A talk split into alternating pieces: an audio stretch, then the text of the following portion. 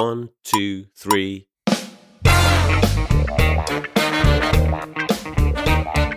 大家好，我们是现实摸鱼。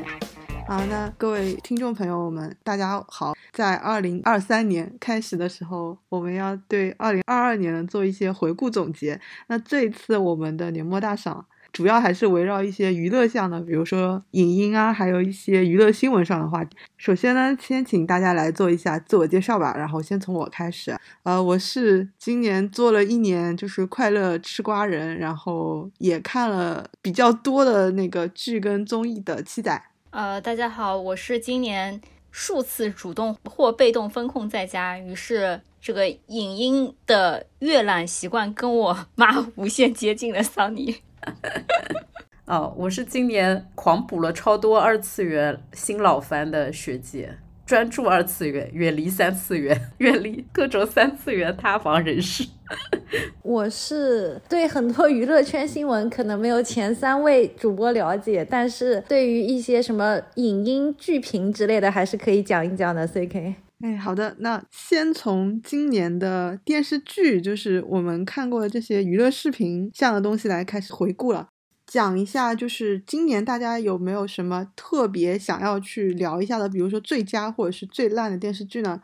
先从我自己这边来讲一下吧。然后今年的话，我看到的最佳电视剧可能会选是一部去年年底出的剧，叫《成瘾剂量》，是一部美剧。然后主要讲的是一个止痛药，然后怎么样去做它商业逻辑，然后其实本质上是对人体有一定伤害的一个故事。比较精彩的点是在于。跟我之前看的一些什么药企、美国药企啊，跟 FDA 的一些真相有一些联动，所以觉得这个电视剧还是比较深刻的，就是看完能够有一些思考。然后最烂电视剧的话，我今年在《沉香如屑》跟《梦华录》里面纠结了很久，不知道应该选谁。你竟然都看了？最后想了一下，我还是要选《梦华录》。为什么呢？因为我觉得《觉得梦华录》它带了一个非常坏的头，它把一些非常垃圾的东西，用一些看似精美的东西进行了包装。这些包装包括但不限于，就是所谓的一些中年看似有颜值、有演技的男女演员，所谓的精良的腐化道，所谓的一些什么高级的双向救赎，什么 Ghost Help Ghost 这种概念，然后把一坨屎包装成好像是什么业界良心，然后打分也是一开始离谱的，就好像是八点八分这样，让大家误以为是一部精品好剧。我觉得这种本质还是赚快钱的一种，然后把一坨屎进行精致包装，让更多的不明真相人去跟风的方式，对于后面电视剧其实恶劣影响会比《沉香如屑》这种一看就是洗钱的垃圾做要更加恶心。所以我觉得我的最烂电视剧就是一定是给《梦华录》的。接下来的话，听一下桑尼有什么样的要说的。我今年在做回顾的时候想了一下，我也看了太多烂剧了，但是可能都没看完，基本上就是随我妈一起把这些什么爱优腾首页的那些剧都看了一下，然后都是 太烂了，然后到了中间便愤愤退出。然后在这一堆垃圾中间，我觉得电视剧还可以的《罚罪》，就虽然它有可能豆瓣评分也不高，也有人觉得它很辣，是巴巴老公演的吗？我不是黄景瑜的粉丝，因为他其实讲的还是那种特别 cliche 的这种什么。扫黑除恶，然后警察和犯罪团伙之间互相卧底、卧来卧去，然后去解谜、打击这种犯罪团伙的故事。但我觉得他的套路没有那么平铺直叙。就是我经常看一些国产电视剧讲这种刑侦的，我觉得都把观众当猴耍。我觉得他给的这些段子啊什么之类的，包括他的这些卧底的逻辑啊什么之类，当当后期就是不必要的，还是有一些人为了牺牲而牺牲，就是崩掉了。但我觉得前期的这个节奏以及他的那个。逻辑其实都是还可以的。另外一部其实是个美剧，就是叫《人生切割术》，今年应该也蛮红的。它是 Apple TV 出的，然后是我第一次看 Apple TV 的那个剧。它讲的其实就是说，有一些人他可以把自己的生活人格和工作人格完全在大脑中植入一个芯片，就是完全切割了。因为它的画面就是特别有美感，然后还挺有意思的。然后这个又不长，就六集吧。然后我看了，我觉得是我今年看的为数不多美剧里面，我。我觉得是可以值得去尝试看一下的，主要是打工人会被这个设定所吸引。没有什么想吐槽的剧是吗？呃，你没有的话，我待会儿替你多吐槽一部。你多吐槽吧，因为剩下的我觉得都挺烂的，难以抉择是吧？包括什么开端啊、警察故事啊，我觉得也都挺烂的。警察荣誉等一下，是叫《警察荣誉》吗？就是张若昀演的那个。是我们云宝演的吗？对，哦，那他就是《警察荣誉》吗？那好吧，那就是《警察荣誉》，我觉得也挺扯的。我还采访了一下我的同事，因为我真的国内剧看的太少了，其中有一个同事还推荐了《警察荣誉》的。是吗？你知道《警察荣誉》里面有一个演员叫徐开骋吗？现现在就要铺垫吗？不用了，不用了。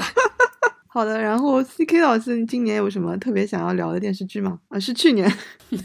就是虽然我的人设是很爱看日剧嘛，但是我觉得今年 整体全年来看，我最喜欢的一部电视剧还是一部韩剧，叫《我的解放日志》。它就是嗯描写这种连家三兄妹嘛，每个人都会让现代社畜会有代入感。最最有代入感的还是这个连家三兄妹里面的小妹这个美珍嘛，工作的时候也觉得自己自己是个内向者，总有一些格格不入，然后包括就是怎么样在人生的虚无中去。寻找一些意义，然后获得个人的解放吧。所以我觉得就是这部剧很有氛围感，想给大家推荐一下。虽然看着很丧，但是能够从中获得一点对抗生活的力量。最近几年的韩剧的编剧还是有很好的去描写人生活的不同的一些状态。然后我接下来就是不是说最烂的剧，但是是我最想吐槽的一部剧。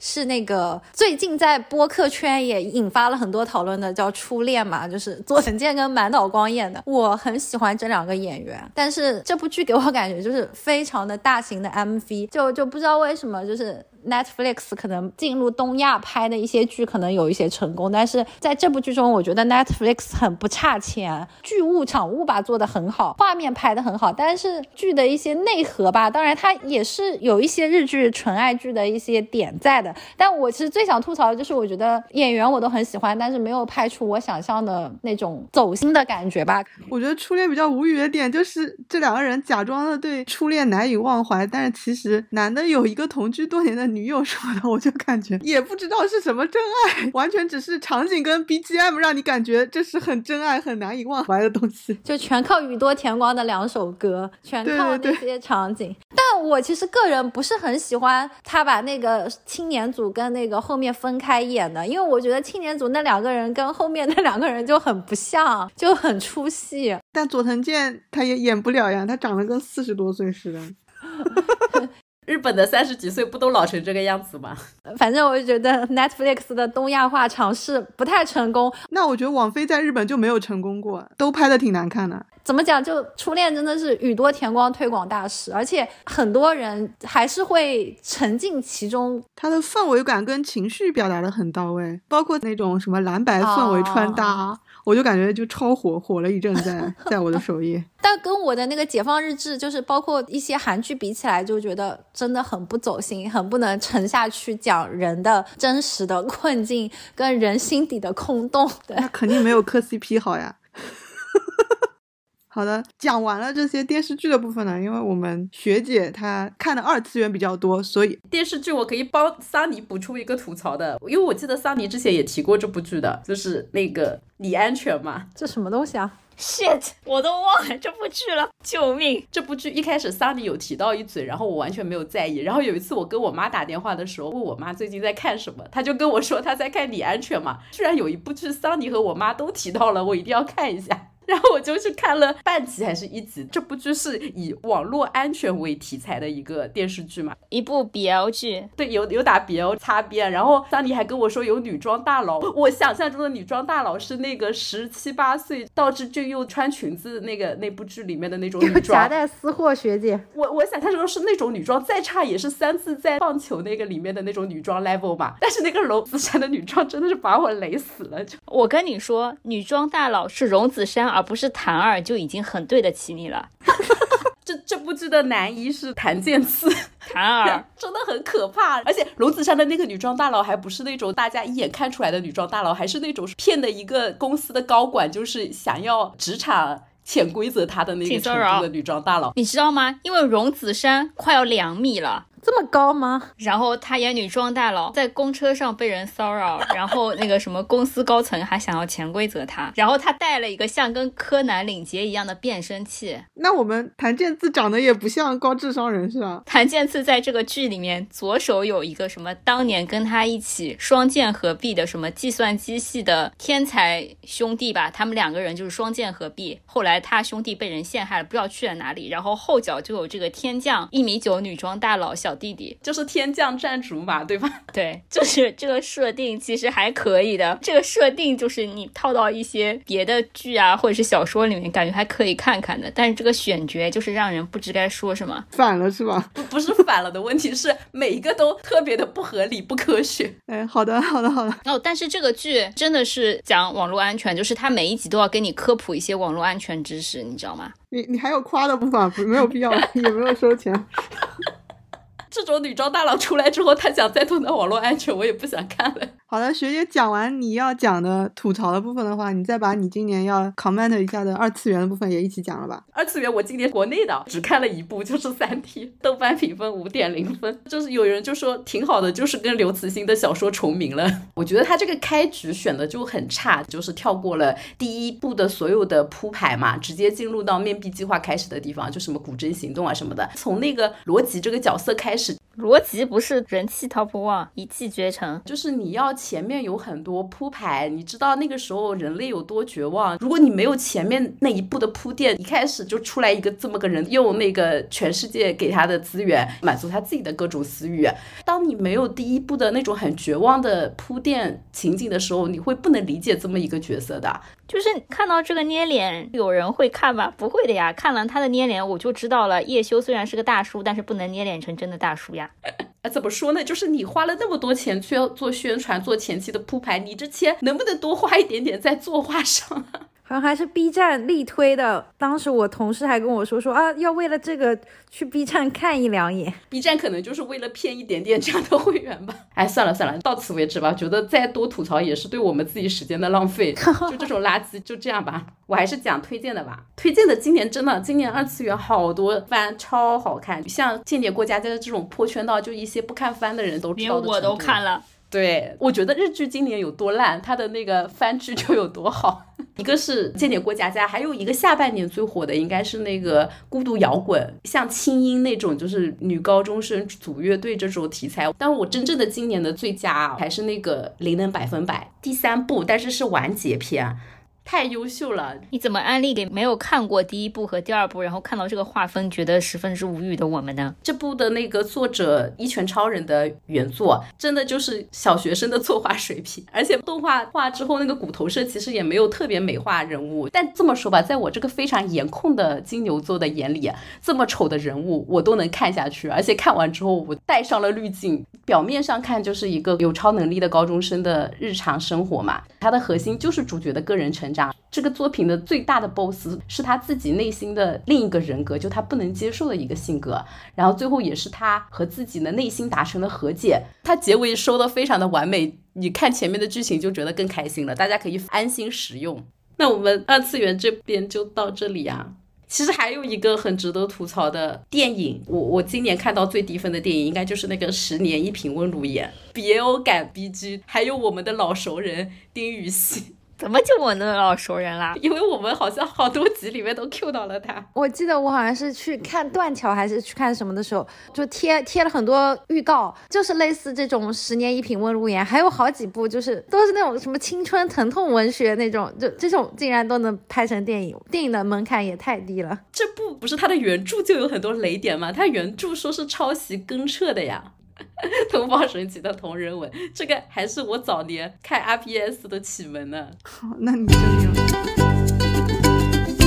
不知道大家今年有看哪些综艺啊？然后我们就集中来讲一下今年印象深刻的综艺吧，也可以是正向的，也可以是负向的。从我这边先来讲吧，感觉今年没有什么特别最佳综艺需要讲的东西，但是最离谱的综艺，我觉得我还是可以讲一下的，就是一年一度喜剧大赛。因为这个综艺中间的关于一些什么上价值以及什么是喜剧的这种狗屁探讨呢，我就不讲了。我觉得最离谱的是他得冠军的那个叫某某某的组合，以及他得冠军的那个遇见老张的作品。我在所有豆瓣组里面看到，对于这个组合跟他的这个最后的冠军赛的这个作品都是我哭了，好感动，我一个爆哭，我的眼泪控制不住了。他们的作品好深刻，我在想，这他妈是喜剧大赛吗？这难道是喜剧大赛能够拿得出来当冠军的东西吗？我就不明白为什么喜剧大赛不能有一些就是纯粹快乐的传达，而是整天要搞他妈上价值，真是累啊！如果第一季的喜剧大赛出的都是这种东西的话，它根本就不可能会有第二季。相比之下的话，其实脱口秀大赛它虽然里面的创作者他的作品都已经非常垮了，但整体上来说，它还是个脱口秀吧，它没有说已经到了不是喜剧的地步。这个就是我今年要讲的综艺的部分。呃，不知道大家就是有什么相关的补充，或者是其他新的综艺要聊的东西。C K 老师，就是我感觉我今年看过的综艺还不是完全的 cut 版本的，就是刚刚 Q 到的这两部了吧？一年一度喜剧大赛是我同事他们非常喜欢的，然后他们最喜欢就是。那个什么刘波、刘巴、龙傲天，某某某的话，我觉得。就是某某某跟那个管乐小婉，其实都是挺非典型的那种喜剧的感觉，就是没有那种喜剧的内核吧，更多的还是靠演员的个人魅力啊，也不是个人魅力，就演技，然后所谓的一些生活派的演法。的确，我觉得一年一度喜剧大赛，可能我们不用过于去追求喜剧两个字，就是这一季的片子，我觉得都还挺类型化的，就大家的风格还是挺固定的。我个人是觉得这一季主要还是。有土豆吕岩，所以还可以看一看。然后，因为我也不看那些真人秀的部分，也不看导师乱讲，我只看演出。然后，我觉得我看那个演出的时候，我可能就把它当做一个比春晚小品要更好看的一个存在，就 就就看一下就好了。就我对内容创作实在是觉得就是很难，就不管是喜剧大赛还是那个脱口秀大会，真正的好的内容跟好的文本，其实真的很不容易的。所以我可能是抱着一种非常宽容的心。态比起来已经算是可以看的了。对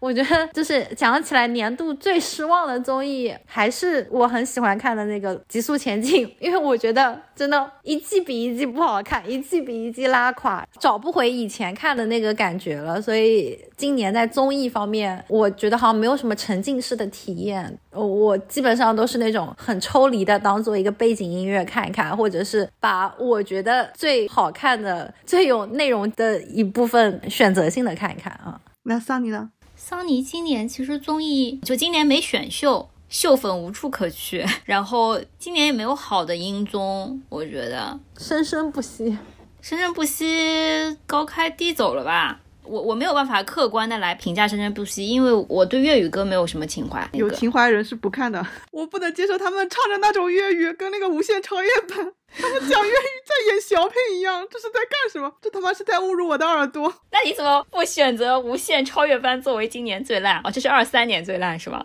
也不是，我假装看不到梧桐罢了。我今年其实一直在看的就是养老综艺，什么《蜜桃大神版》《名侦探学院》。有什么人能够阻止自己不去看一群长得还可以的男大生？现在已经老了的，已经毕业很久的男大生。你说火树吧，就是他们。还叫男大生？他们都已经三十了吧？滚，反正比我小。就是我觉得这个综艺里面没有脑子的人，只需要黄子弘帆一个人就可以。黄子弘帆还算有脑子。我觉得这些人已经找准了自己定位，他们已经非常自如的在自己的人设中待了下来，然后脸不知道是微调过了，还是找到了适合自己的妆造，一切都变得合理了起来。而他们又不是我讨厌的二零八万。那个新的一期的名字，连火树都被磨皮磨到这种白白嫩嫩的程度。呃，然后我有另外一个综艺是，应该是去年下半年的，呃，一个国外的综艺，我今年看的。叫案发厨房，这个案发厨房比较有意思的一个点是。它把解谜和做饭两个综艺结合到了一起。主要呢，它是一个做甜品，但在做甜品之前，它是让大家去观察那个已经做过甜品的以后厨房里面留下来这些痕迹，比如说什么打发过的这个蛋清啊，用过的烘焙纸啊，冰箱上面的贴图啊，然后你根据那些线索去猜测在这个厨房里面做过什么甜品，然后去还原它。一个是你可以学到很多甜品的知识，就他们的技技巧也很不错，你看起来就是视觉和味觉都感觉得到了极大的满足。还有一个更搞笑的一点，就是每一组都非常自信自己做的那个甜品一定是对的，但是他们后面端上来的时候，每一组都长得根本不一样，然后那些人就怀疑自己是不是智障了，或者是脑子有问题，特别的搞笑。然后他设的那个谜题不是很简单的那种谜题，他会有一些迷惑项，比如说一开始他会放一罐咖啡，然后大家都以为要做一个用到咖啡的这个甜品，主持人解谜的时候就告诉你说这罐咖啡没有打开，然后到了第二期的时候，他可能又放了一罐咖啡，就这罐咖啡是打开的，但实际上又没有用过，因为你要去看这个咖啡已经过期三十年了，说都是这种，我觉得还挺好玩的。还是蛮神奇的，把这两个结合在一起。因为我今年其实追的很多综艺都追了一一集半集就弃掉了，看完的只有三部，一部就是那个大神版，还有一部是一年一度喜剧大会，还有一部就是中国说唱巅峰对决。那现在只剩下中国说唱巅峰对决了。学姐唯爱 rap，今年那么多音综里面，我唯一看完的就是这个，其他的我都只看了头两期。对，今年的音综真的很差。那个巅峰对决，我觉得还是有很多精彩的舞台的，就确实是把往年的除了某一些冠军以外的 所有人都已经招回来了。我印象最深的有几个舞台，其实我不是很喜欢娃娃，就非常不政治正确的，但是我觉得娃娃和那个万妮达，对我觉得他和万妮达的好几个舞台，我真的还蛮喜欢的。还有就是那个盖去唱一些抒情情歌也还不错，然后他的那个什么微远故事，微远故事，对对对，我我觉得也是有感动到我。说到这里，老舅的那个你也是个 rapper 进了我网易云前十大歌曲，我也没有想到我听了这么多遍。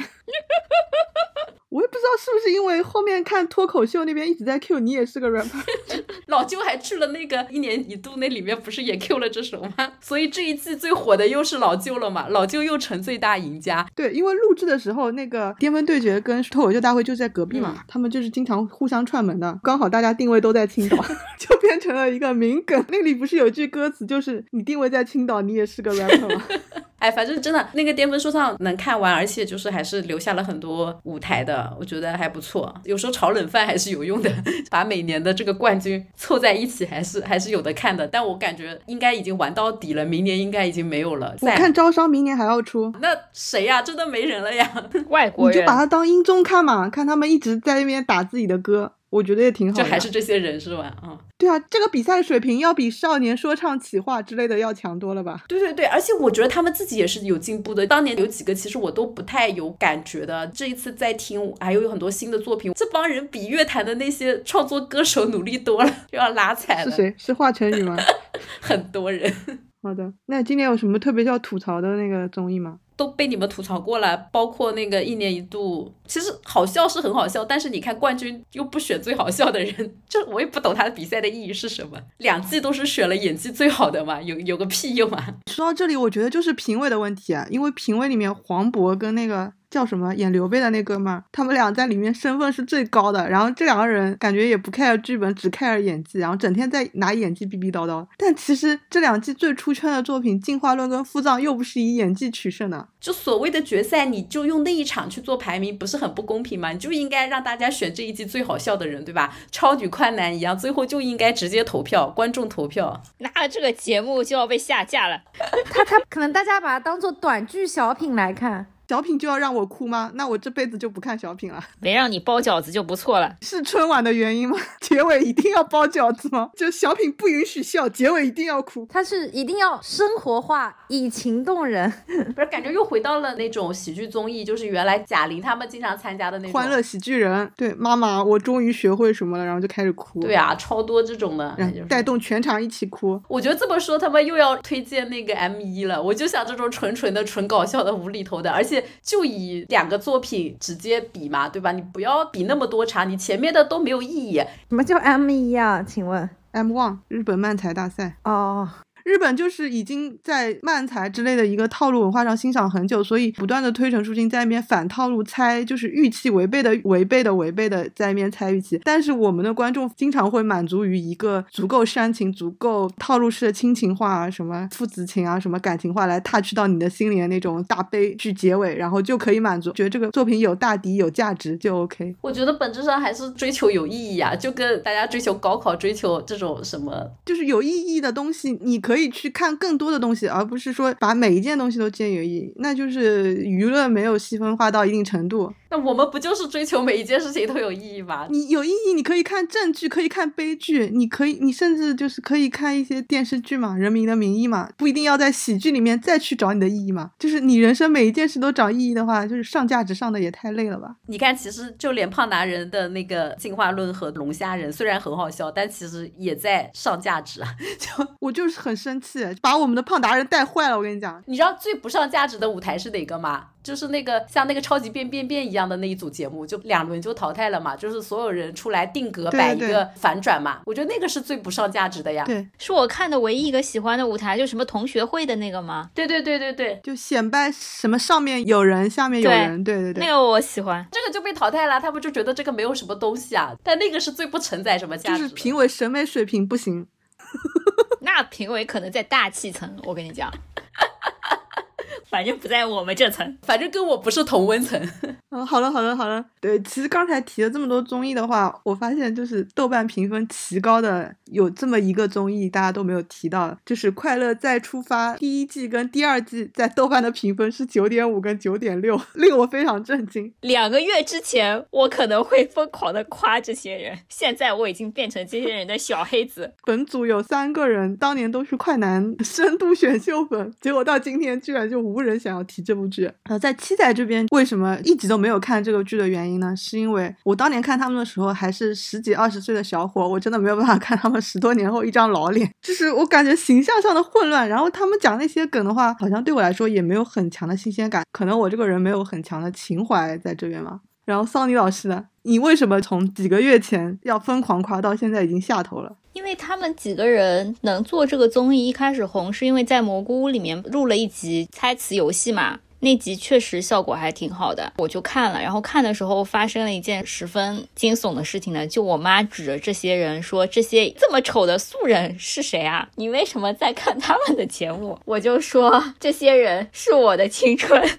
他们也是选秀出来的，然后我妈 be like 选秀难道不是陈立农这种吗？我 be like 我就是跟他们一起长大、一起老去的，你懂这种很绝望的感觉吗？可以可以，那现在你是对人下头，不是对这个作品下头啊？对，就是我觉得我们这些人看他很容易把自己带入，不管是他搞笑，还是他油腻，还是他心酸。就一开始我看的时候，我总能非常轻易的原谅他们，就是因为滤镜。我懂了，我懂了。潦倒的社会人在为钱出卖尊严。然后后来我就发现。不对，好像有点问题，因为这些人发现这个东西能赚钱之后，就开始不停的 Q，他们的段子也是差不多的，已经到了有些人好像刻意，非常刻意，而且就是。他们粉丝非常去维护这些东西，变得非常非常的双标，好像他们在做什么事情就是没有边界，都是理所当然的，都是他们难能可贵的一部分。然后我就觉得我应该用普遍的批判的眼光来看这些现在也赚了很多钱的人。你刚才提到的说他们团体之间是内部冒犯，让你觉得过分了，还是说他们把他们的这种口无禁忌，然后冒犯到了一些外部嘉宾，然后让你觉得有点离谱？我觉得是外部，因为在节目里面怎么样，我觉得都 OK 的，因为他那个节目设置的还是挺好的，会让你在看这个节目的时候，你觉得他是一个像乌托邦一样的存在，就是一群老友出去玩嘛。外部的视角来看，他们之间也会觉得他们互相之间会有捧高踩低啊，会有小团体啊之类的这些事情。但是我在看这个节目的时候，我自己是不会感受到的。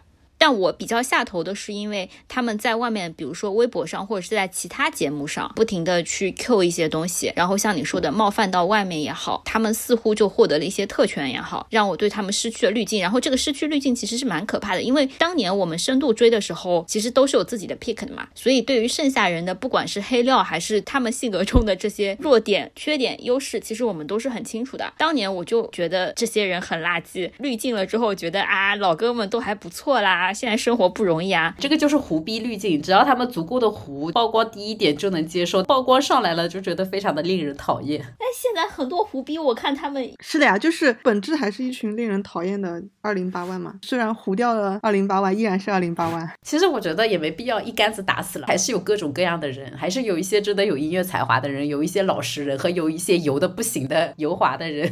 点名吧，差点点名也不会有粉丝来冲我们，对啊，已经点名了，因为真的不好。笑了，节目也真的不好笑了，你就会觉得这些人演技捉襟见肘，情怀也已经燃烧殆尽，然后就是很用力的在重复演那些东西。对，而且我觉得他们所谓的创作综艺好笑，去看两眼也没有什么创作才华，其实没有王铮亮，我觉得还是有的，只有王铮亮吧。他们联合创作那些歌也挺难听的，联合创作的是很难听，因为被拉低了，你知道吗？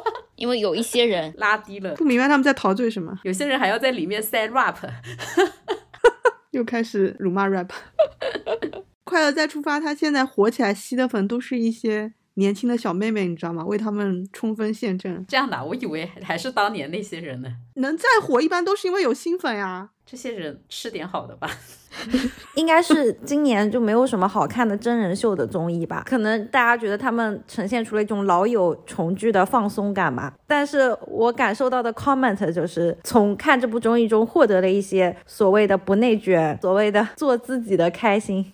嗯，好的好的，那我们前面讲的都是一些今年看过的一些电子榨菜的部分，然后接下来可能就是要回到一些二零八万本人了。然后第一个就是关于年度我又磕到了或者我又被诈骗到了的 CP 的话，大家有什么要讲的？先让那个我们的桑尼老师来给我们展开一下。桑尼老师今年就是在我磕的是糖还是屎之间飘忽不定的磕着南北啊！你告诉我你又磕到的点是什么？因为桑尼老师最喜欢的就是强强啦。除了火树以外，但凡火树好看一点，桑尼就换 CP 壳了。对呀，就是除了火树以外，他们两个人确实智商还是吊打了剩下的人。你总不好意思让我和邵明明跟他们吧？这种垃圾 CP，我。但是这个综艺已经进行到了第六季，他们在今年让你又磕到的原因是他们有了什么进化呢？是都跟女友分手了吗？也没有呀，就是今年他们两个人放下了 内心一些坚持的部分，直男的部分，撒开手卖起了腐来。比如说呢，是言语更露骨了，还是肢体动作更明显了？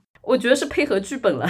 因为他们一开始真的是素人嘛，然后上这个节目的时候，有一种素人被拉郎，其实都是直男，十分难受的感觉。我记得我看前几季的时候，我明显的感觉到他们之间是互相抗拒的，就是不想演。然后我又知道他们各自都是有女朋友或者是老婆的嘛，就人家说更好磕了，因为有一种背德感，我没有的。我觉得就是这些人又当又立，又想赚 CP 粉的钱，又不想演 CP。然后今年我觉得这些人就是想开了，虽然我今年吃。了更多他们跟他们女朋友之间的乱七八糟的瓜，然后蒲熠星半塌不塌的也搞过一次了，但我觉得他们之间的互动，球运动员是的。就是他们两个，就是我觉得放下了许多东西，然后开始兢兢业业的开始卖腐。我觉得郭文涛好像变帅了，然后蒲熠星嘛打打光也还不错，然后今年演技变好了，编剧给他们写了非常多非常多的桥段，比如说我是卧底，但是我为了你可以放弃我的第三方身份，我觉得他们演的津津有味，就让我看的也津津有味。为什么我听到现在，我感觉这对让你又磕到的 CP，全部都是一些很表面的假药在那边进化，就是他们变得更加营业了，而不是像 CK 老师喜欢那种人与人深层的纠结的地方有什么进化？没有的呀，就不需要这些是吗？Never seen 一对真的 BL CP 啊，谁磕真 CP 啊？我我，这样让我们的 CK 老师讲一讲吧。我觉得我现在磕 CP 门槛还挺高的，就是。营业不行，CK 老师就是走深层的，所以我我今年还是在 call back 我们四月份讲的那个体育圈 CP，我我还是在持续关注他们两个，而且他们十一月份拿了全锦赛的冠军，我非常的开心。那我采访一下，你是真觉得他们会结婚吗？啊，没有，我就是磕战友情嘛，BG 战友情啊。关系最好的异性队友，对，K K 老师每次都在磕一些狠心的东西，比如同一个人既磕他 B L 又磕他 B G，就是起码就是能够磕出他是他最好的异性朋友，就就就这样就 O K。后来发现不是。沉默了，沉默。后来他和别人结婚了，这就是他，他是他队内最好的异性朋友。我觉得这个我还是有自信的。嗯，他队内一共有几位异性朋友？该不会只有两位吧？不不不，那队内还是有很多人的好吗？哦，你跟他组双打搭档了，也只能跟他是最好的异性朋友，因为剩下人也没有这么长的接触时间呀。那他们的双打搭档一直在要变的呀。这样的，冒犯了，冒犯了。人家安利 CP 的时候，请不要发表可疑言论好吗？年年初澳门搭了一次，就搭了两次，那中间都还是在跟别人搭呀。嗯，可以说也是非常的情比金坚啊。C K 老师是不是没讲是哪一对啊？本人一头雾水。我 我不想讲，让他们。让大家去猜吧，让大家去猜吧。对对，不要影响到那个真实的那个世界。对，一边讲磕的是战友情，一边其实心里怀疑他们要结婚，所以不肯讲出名字，要保护一下我的 CP。对，没有现役运动员还是保护一下，就除非像我磕姆巴佩跟那个哈基米这种摩洛哥第一深情跟法兰西总监这种，我就觉得无所谓，可以讲。那突然口味这么重啊，就那种就是属于哇，他们两个竟然一起去看篮网的比赛了。好的好的，学学姐学姐来讲一下。如果是真人的话，就我还在磕去年的连理枝啊，今年虽然没有什么交集，那你在磕屁？就还是会有一些舞台的同框啊，然后今年还有一个共同主持嘛，就是粮非常的少，还是能舔一舔了。比我们宇宙洪荒还要诈骗。反正，在同一家公司还是会有碰面的时候嘛。脸在江山在啊，只要脸还在，就是 CP 感还在，我总是能磕一磕的吧。真的，今年磕的二次元的 CP 是《间谍过家家》里的那个男女主啊，瓜神和次子啊，就是哦哦哦，那个叫什么小学生版《流星花园》啊，土狗审美。东西德，我已经默认他们是东西德了的，世界的和平就交给这两家联姻了。我跟你说，就靠他们之间真挚的 真挚的友谊。现在先买股买到这里。你磕到点是不是因为他们幼年体对吧？感觉如果他们变成二十岁的成人，可能就磕不到了。二次元是不会变成成人的，万年小学生柯南，你放心吧，我觉得他们到完结都还会是二头身啊，三头身。可以可以，好的，那前面三位老师讲的都是今年又磕到了的 CP。我就讲一下今年的诈骗 CP。那个七仔是一个楼丝，但七仔要讲一个画的 CP。画就是名词解释一下，就是跟时代峰峻对立的，甚至现在已经不配叫对立，被时代峰峻踩在脚下的另一家在上海的养成系公司叫做易安。然后它的制作人是前时代峰峻单位里面出走的一个打工人，呃，不知道什么地位的人，自称是 TF 教父，但实际上没有人承认的那种人。保姆吧？不要这样，不要这样。我讲一下这对诈骗 CP，就是富裕啊。他们的宣传口号是什么？结婚、离婚又结婚，归来仍是高中生。我都不知道你在讲的是谁和谁。听得懂的、听不懂的都沉默了，主要是我们都听不懂。然后这个 CP 诈骗的点是在于。他们之前几年已经不再卖腐，然后已经是被粉丝美化成推拉行为了。但今年二月份的时候，那个小公说自己因为高考要闭关了，之后就变成了跑路。然后跑路之后，这个 CP 就已经从一开始大家怀疑他们之间还有没有互动，就变成了坚定了这对 CP 是诈骗了。然后每天就活在跟他们的 CP 粉之间互相抱团这边哀嚎，什么爸爸爸爸去哪儿啊那种。所以以后怎么避免踩到诈骗 CP 的点，还是在于确保他们还是能够在同一间公司吧。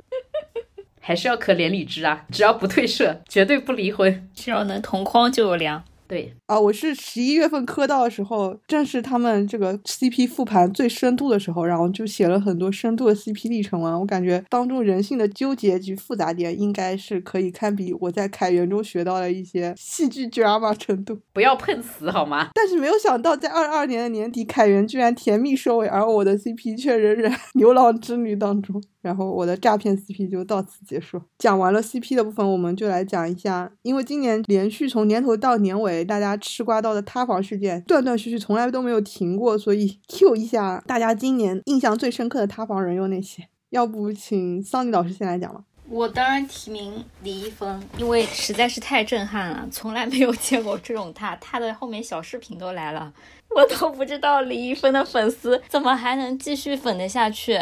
就是一般来说塌房，就是塌到出通告已经是比较离谱的了嘛。你比如说什么邓伦啊之类的，蓝底白字。对，然后但是他到李易峰这种，就是出完蓝底白字之后，粉丝都觉得他们的正主应该是什么被人坑了，本质是个年少无知的少年，只是内心缺爱。直到看到了什么真的，反派不就这样吗？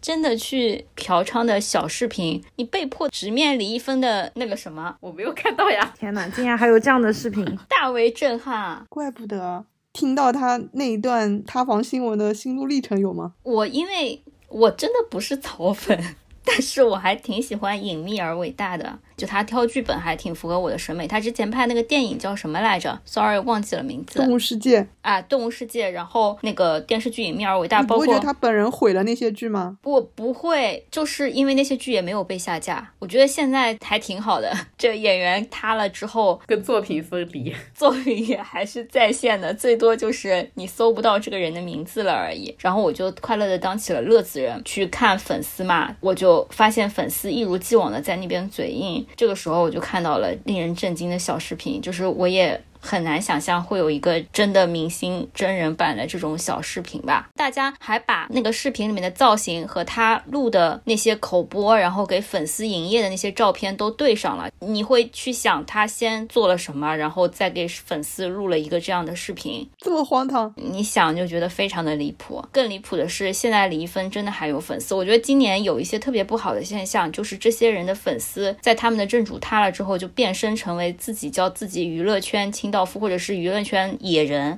就是后来你还是可以看到李易峰粉丝在经历了这种巨大的冲击之后，他们依然觉得李易峰是个好人，在互联网上面等待着他归来。我觉得不如期待他以后去拍小电影算。卖茶叶。我还以为出书呢，和吴亦凡一起出书。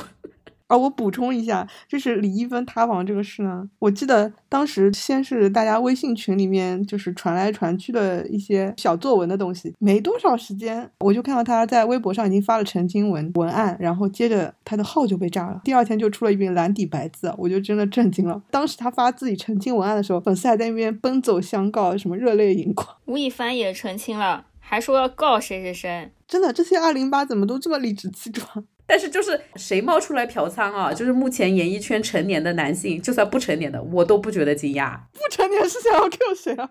离谱！本养成系忠诚粉丝要在这边跳起来了。那学姐，你要 Q 去年的塌房人是谁？我今年唯一让我觉得有点震惊。或者觉得有一点新鲜的乐子，大概就是日语的那个事情吧，就是那个小田麻里子啊，就是 Sato Mariko 是日本 AKB 曾经的原神期的成员，嗯，现在就也不是一个完全淡出娱乐圈的人。她老公就是告她外遇嘛，这个其实还挺正常的，但里面有几个细节让我觉得非常的精彩。就一个是说她有个 app 去记录她跟她老公做爱和跟外遇对象做爱的时间点，然后还有两种不同的记号来标注。严谨，然后另外一个就是她老公录了一个六个小时跟她的那个对峙的那个录音嘛。日本的这种不忠的新闻就非常有趣。前一段时间还有一个类似，也是 A K B 吗？那个谁说他去牛郎店指原丽乃叫鸭？对对对对，我觉得叫鸭还好吧，单身女富婆，而且在日本风俗文化这么发达的地方，我觉得就可以理解。我没有要批评他的意思，我我想说这种新闻好像在国内是只有性转版的，终于听到女性版的，觉得有点爽嘛。把双标演到极致。但是日本的话，对于出轨男跟出轨女的言论环境完全不一样。出轨男是可以付出，然后拿这件事当梗，然后当着当着搞笑化以后就淡化掉了。但是出轨女的话，基本上就永远不得超生。哦，完了，在中国也是一样的。是啊，好吧，平等的歧视每一个东亚文化。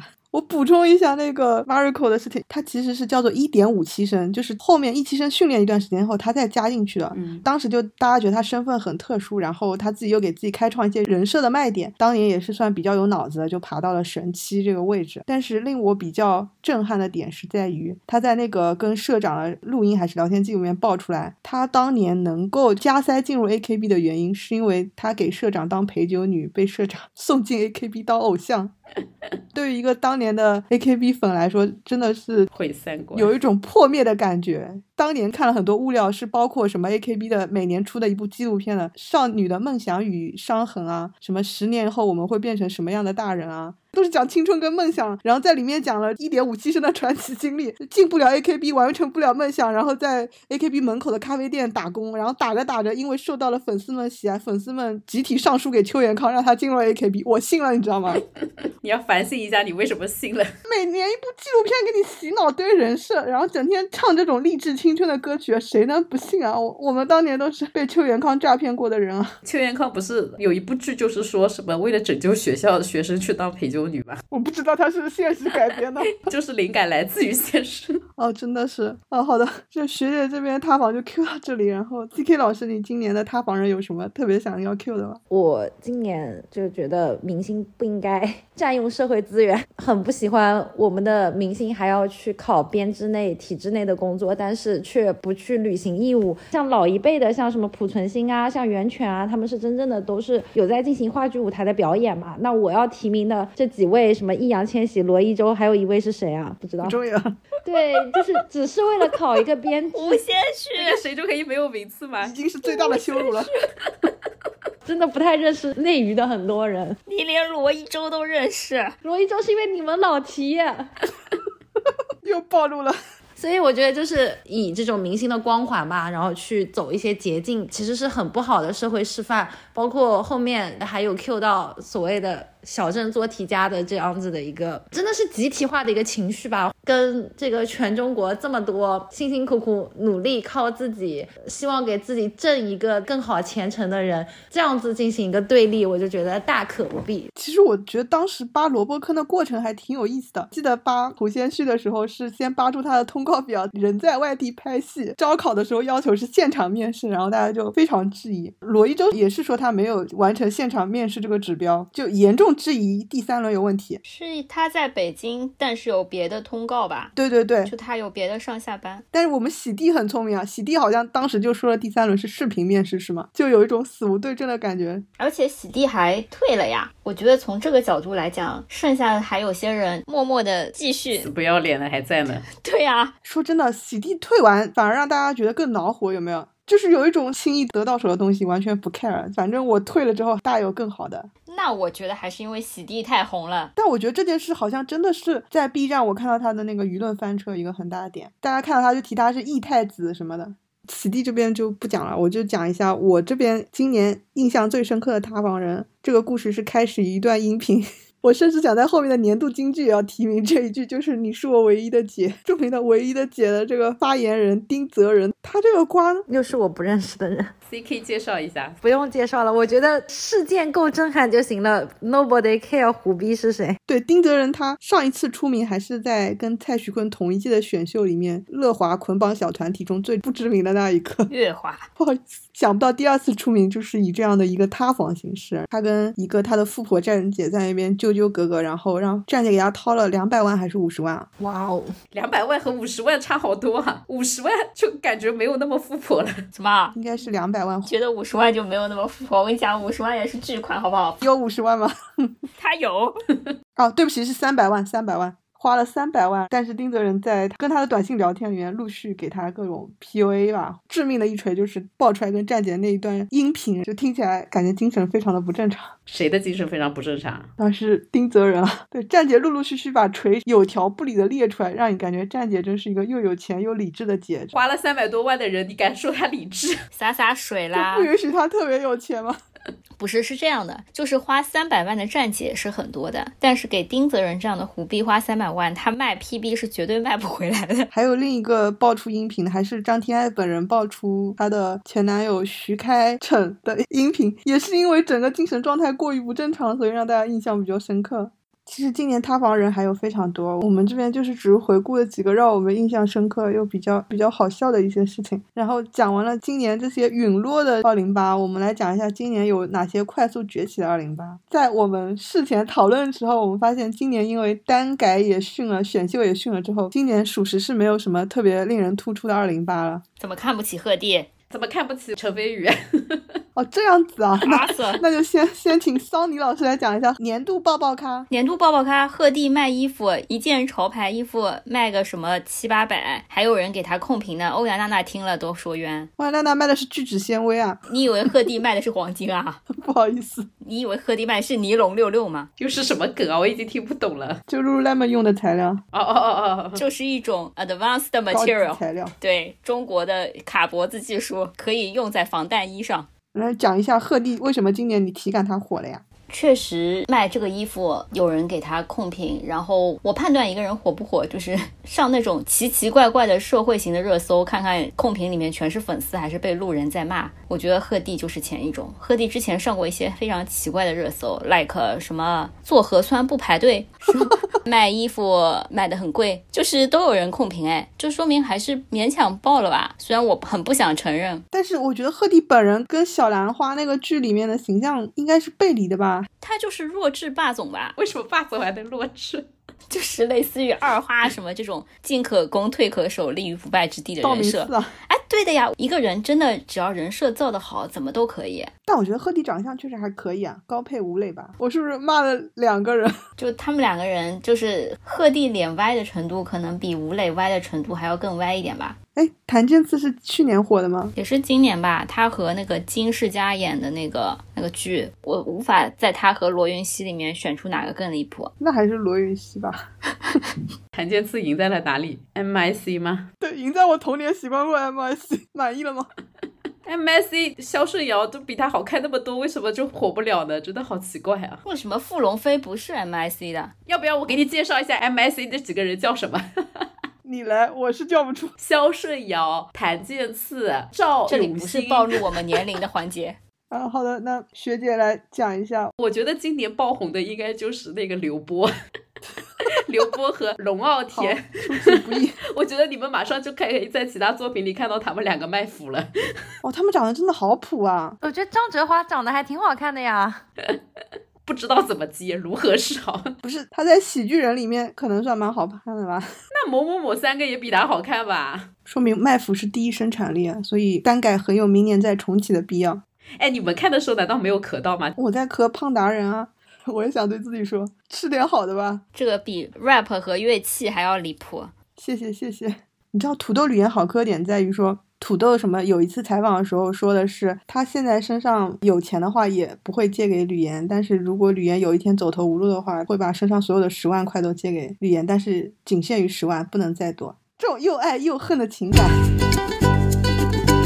抱抱咖这边，我再问一个小问题啊，你们觉得阿瑟火是因为阿瑟请坐，还是因为那部打火机的电视剧呢？阿瑟请坐，好吧。其实我感觉是因为阿瑟请坐，先消解大家对于他这种富二代啊、什么资源二代咖这种居高临下一种反感，然后在大家心中觉得他是一个傻逼。接着打火机又把他从低谷中树立出来一种霸总玛丽苏的感觉。对，你看这个一起一坐，这个形象就树立好了。非常适合后面的二零八万学习。好，那最后收尾来讲一下大家的年度金句吧。大家今年有什么特别印象深刻二零八万的梗跟网络用语吗？因为我前面丁泽仁求的特别多啊，我就只讲这么一句：“你是我唯一的姐。”而且这句话非常好用，就你求人的时候，你就说你是我唯一的叉叉，这个时候就会产生一种非常诙谐而好用的效果。然后桑尼老师有什么要讲？我不是印象深刻，我是真的受不了了。就是那个疯狂星期四文学，就是每到星期四，你打开每一个群，全部都在 V 我 五十。哎，为什么这个梗会火起来？我一直不知道。我我不知道是不是在年轻人里面比较火，like 每一个小朋友都知道孤勇者，就是很神经啊！就你前面在讲一些很正经的事情，然后你认真在阅读，然后最后就变成什么 v 我五十，这才是真正的预期违背。就前面跟你讲阿里有个高 P 什么海王怎么样，最后 v 我五十。对的，而且这个东西也没有让肯德基今年的业绩变好，这是最傻逼的啊！这样的，就大家只管自己开心，并没有真的去买。好的，那 C K 老师今年有什么特别要讲的金句吗？我感受到就是身边的人用的最多的就是“咱就是说”和 “thank you”，我也不是很懂为什么这种要火。说这话的乐趣点就在于大家都说的时候，就会感觉我们是一国的，我们在说着同一种口音。你可以从明天开始试一下，就属于是非常的快乐了。咱就是说。然后最后来，我们讲一下今年大家有什么年度歌曲吗？C K 老师，因为我很久没有听粤语歌了嘛。虽然我的那个呃网易云音乐很多年的年度歌手一直是陈奕迅，但是我一直觉得我好像不太认识粤语歌的新人。从去年下半年吧到今年，我觉得林家谦很不错。我看了一下那个什么叱咤什么乐坛风云榜之类的吧，就是今年其实前三首歌，一个是林家谦，一个是那个 M C 张天赋，还有一个是 Dear Jane，我都很。喜欢他们三组人。我今年的年度歌曲，我其实是在犹豫选呃林夕的某种老朋友，还是黄伟文的编一个。就是发明了 uncle，就是因为是他们两个填的词嘛。但最后我还是非常想提名 Wyman 的那首编一个发明了 uncle，很多歌词我觉得真的很好。他讲说什么人如极细极细的蚁，从来难敌时代的洗礼。就为什么时间只有这么多，但是叫叫 uncle 是否会比较傻或者怎么样？就我觉得这首歌整体的这个意境很符合本人的心态。然后呃，林嘉谦，我最开始就第一首觉得他呃非。非常惊艳我的歌还是那个神奇的糊涂灵药吧，我我就觉得他在幕后这么多年，虽然他唱功可能也不是那种特别特别好，但是还是希望他能够创作出更多好的歌曲，跟 Wyman 林夕就是继续多多合作这样子。嗯，好的，我我接着那个 C K 老师评价一下啊，我我我就是感叹一下，今年还是看了几首黄伟文给 J 写的一些歌词啊，我就觉得这些老牌词作人真牛逼啊，就是几十年都在写那一套什么感叹时代、感叹人生、感叹青春的东西，写了几十年还是能变出新花样，一直写，就是文学创作能够在不断的保质又保量的过程中是怎么能做到？我真的觉得稳定性很好，还能一直有新作品，对，就是很厉害。你像林夕写。失恋写了几十年了，还是一直能写出一些很精致、很新角度的东西。然后我的年度歌曲，为了呼应一下前面，我一定要提名你也是个 rapper。想，然后来请学姐来讲一下。我本来不好意思选这首，因为我觉得这首是二零二一年出的歌嘛，就是浪花男子的那个《初心 Love》，就是他们的出道曲。红白上唱了一遍，然后马上去 G 跨又唱了一遍。他们的前辈就在交换曲的时候，关八又唱了一遍这首歌。我非常期待十年后他们唱，就跟关八今年唱是一样的效果。十年后他们应该会唱的更加开心，就像关八现在唱这首歌的心态一样，就非常的开心。老笋装嫩，能不开心吗？穿的粉粉嫩嫩的，然后夹字音，就是关八一唱这首歌，声音就夹了起来。对，就当你已经容颜变残、皮肤变皱，就已经从那个美美的王子沦落为就是哗众取宠的搞笑艺人的时候，你还能够唱起你刚出道的时候王道歌曲、王子风的歌曲。对，真的，所以这首出道曲选的还是很好的。好，那桑尼老师有什么年度歌曲要讲吗？就是今年年度歌曲就是新裤子的《没有文化的人不伤心》吧，因为这个是我今年看的唯一一场大型线下演唱会，在现场听的感觉非常的不一样。嗯，好的好的，那我们这期节目就这样顺利结束了。好了，那欢迎大家收听。如果在本期我们提到的一些歌曲啊，还有电视剧啊，还有综艺的话，我们都会在 show notes 里面写出正确的名字，所以大家不要担心。好的，拜拜，拜拜，拜拜，拜拜。啊，嗯，back。师傅领进门，但是修行在个人。劝你说唱之前，先去学学做人。代表东北吧，代表长春，代表五人。拜托出去混的时候，别说认识我们。你忘恩负义，在背后告密，让中文说唱成了如今这种风气的互相攀比，更不讲道义。他如果门票卖不出去，就举报你。很能打是吧？OK，你这次排第一。我不光说你，大部分也都是垃圾。他们没有文化，没有素质，没有良心。我不承认我是个 rapper，怕把人品拉低。你成都还是湘军？你第几届的冠军？看着这台解放大卡车来压碎你的香槟。上海还是南京？你是偶像还是明星？不好意思，你们的歌一首比一首还难听。你也是个 rapper，他也是个 rapper，你们都是 rapper，我可不是一个 rapper。你也是个 rapper，他也是个 rapper。我说唱的时候，妈妈的怀里抱着开瓶。你也是个 rapper，他也是个 rapper，你们都是 rapper，我可不是一个 rapper。中文说唱曾经差点在你手里栽了，如果我不上，你们都还在家里待着。凤凰传奇，去问问曾毅，是谁让他成为了地上说唱皇帝？So big to you know I mean。我写了好多歌，为了保你的命。好多人害你、爱你、陪你、转身踩你，只有家人会陪你，不管是在火里海里。我可以摆你、抬你，绝对不会背后摆你。这场东北下的大雪，就是为了买你。